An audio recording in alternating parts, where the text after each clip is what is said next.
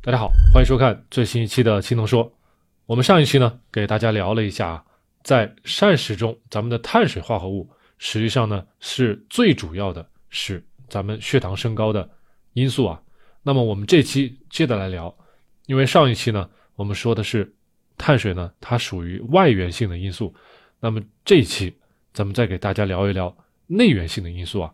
那么排除饮食的因素之外，看看咱们体内到底有哪些因素能够让咱们的血糖升高啊？那么大家可以跟我一起看左边啊，左边这个内容。那么文章说了啊，There are many endogenous contributors。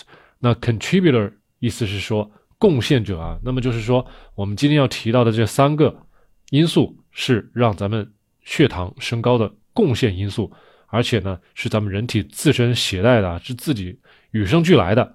不是膳食造成的啊。那么他说，there are at least three different hormones。他说了啊，至少 at least three different hormones that increase glucose level。那么至少有三个荷尔蒙让咱们的血糖可以升高啊。那么这三个荷尔蒙是什么呢？咱们之前在别的节目里面多多少少都提过啊，但是不是在同一个节目里面。那么这里是说，第一个是 glucagon。第二个呢，epinephrine；第三个呢，cortisol。这边我给大家都翻译好了啊，glucagon 胰高血糖素，epinephrine 肾上腺素，cortisol 是肾上腺皮质醇激素。那么大家可以做个笔记啊，这三个激素的名称记下来啊。然后呢，这篇文章继续说，these hormones increase glucose levels by increasing glycogenolysis。什么意思？Glycogenolysis 呢，就是糖原分解。咱们在上一期的时候给大家说了，这个 glycogen，glycogen，glycogen 就是糖原。那么 glycogenolysis 就是糖原分解，这个好理解啊。那么第二个 n gluconeogenesis，gluconeogenesis 是糖异生的意思。那么我在我之前的青龙说第五十一期、五十二期都给大家讲过。大家对这个话题感兴趣，赶紧翻回去看啊！而且呢，这两个作用主要是发生在咱们的肝脏啊，因此呢，咱们做低碳，咱们做生酮饮食，有一个好的肝功能是非常的重要的啊。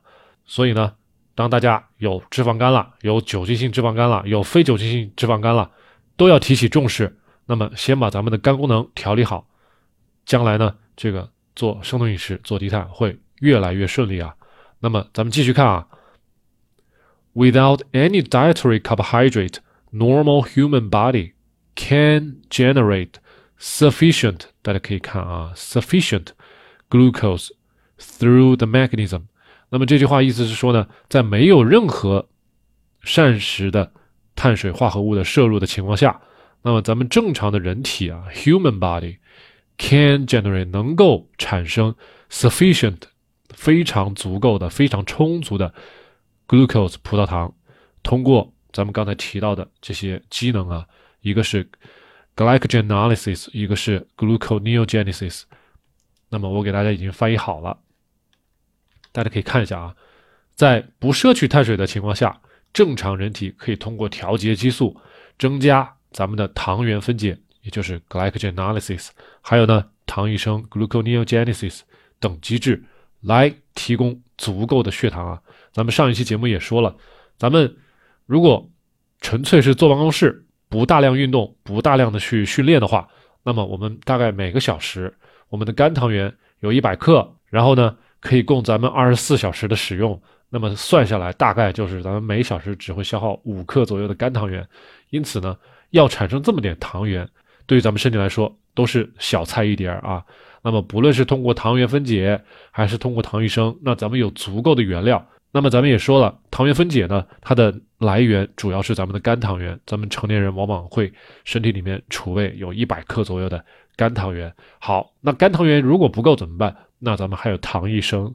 那么糖异生的来源呢？上期咱们也给大家介绍了，至少呢充足的蛋白质的存储啊。然后呢，咱们之前还给大家提过一个机制啊，叫做 autophagy，叫做自噬啊，自噬细胞的自噬。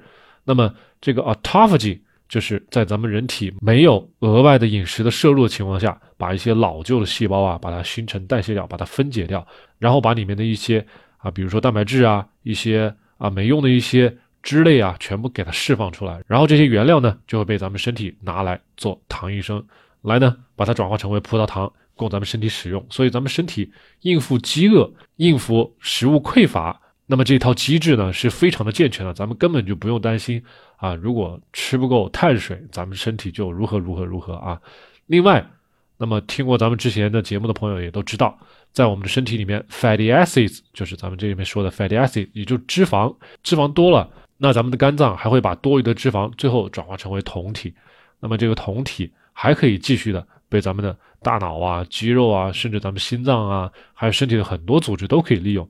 所以说，咱们身体的这个来源啊，能量的来源真的是非常的充分啊。在咱们不吃碳水的情况下，起码这个糖医生啊，蛋白质，有些朋友会担心啊掉肌肉。那好啊，还有脂肪酸，对吧？脂肪酸最后变成 ketones，这些都是一溜的。咱们可以利用的能源非常非常多，特别是对于那些大胖子、那些很胖的朋友。那么你有这么多脂肪，你要怎么利用它呢？那么最好是能够通过咱们的低碳，通过咱们的生酮，这样才能最好的调用起来。那么适当的进行断食，也是为了增加咱们的 autophagy，增加咱们的自噬作用，能够充分的把一些老化的细胞主动的把它降解掉。这样的话，你人越老，有时候呢，你做了断食，反而看起来还更年轻。这就是断食的作用啊。因此呢，咱们今天讲的内容呢，其实。并不是很多啊，比如就这么一小段但是呢，涉及到一系列的背后的知识，一系列对待健康、对待生活的一套这个思考方式。那么大家其实是有必要可以借鉴一下的啊。那么现在呢，我对咱们今天的内容做一个总结，那么就是在不摄取碳水的情况下，咱们的胰高血糖素 glucagon、epinephrine 肾上腺素，还有我们的皮质醇激素。那么这三种激素呢，是我们人体内在的提升血糖的激素啊。那么碳水呢，在咱们刚才讲到的，比如说啊糖原分解啊，比如说糖异生啊，咱们人体的这些机制啊，充分的应对饥饿，充分的应对食物匮乏的这一套机制，在这个面前，那么碳水根本它不是 essential 的，并不是必须的营养素啊。大家都听说过。必需氨基酸，必须脂肪酸，大家从来都没有听说过必须碳水化合物啊。因此，在这个层面上，大家一定要保持一个清醒的头脑啊。而且我们也说了，脂肪酸、蛋白质都能给咱们身体提供能量，因此呢，碳水也不是唯一的能量的来源，它呢只不过是最简单、最容易获得、最便宜的一种能量的来源。这么讲呢是通的啊。好了，咱们这期内容大概就是这个样子。我们下一期呢，将会给大家介绍一下啊，令血糖下降的外源的因素。那么主要可能会包括膳食啊、运动啊、药物啊这些方面啊。那么就是咱们下面要讲的这么这一块啊这一块内容。那么大家请继续锁定咱们的青铜说，感谢大家收看这期节目，我们下一期再见。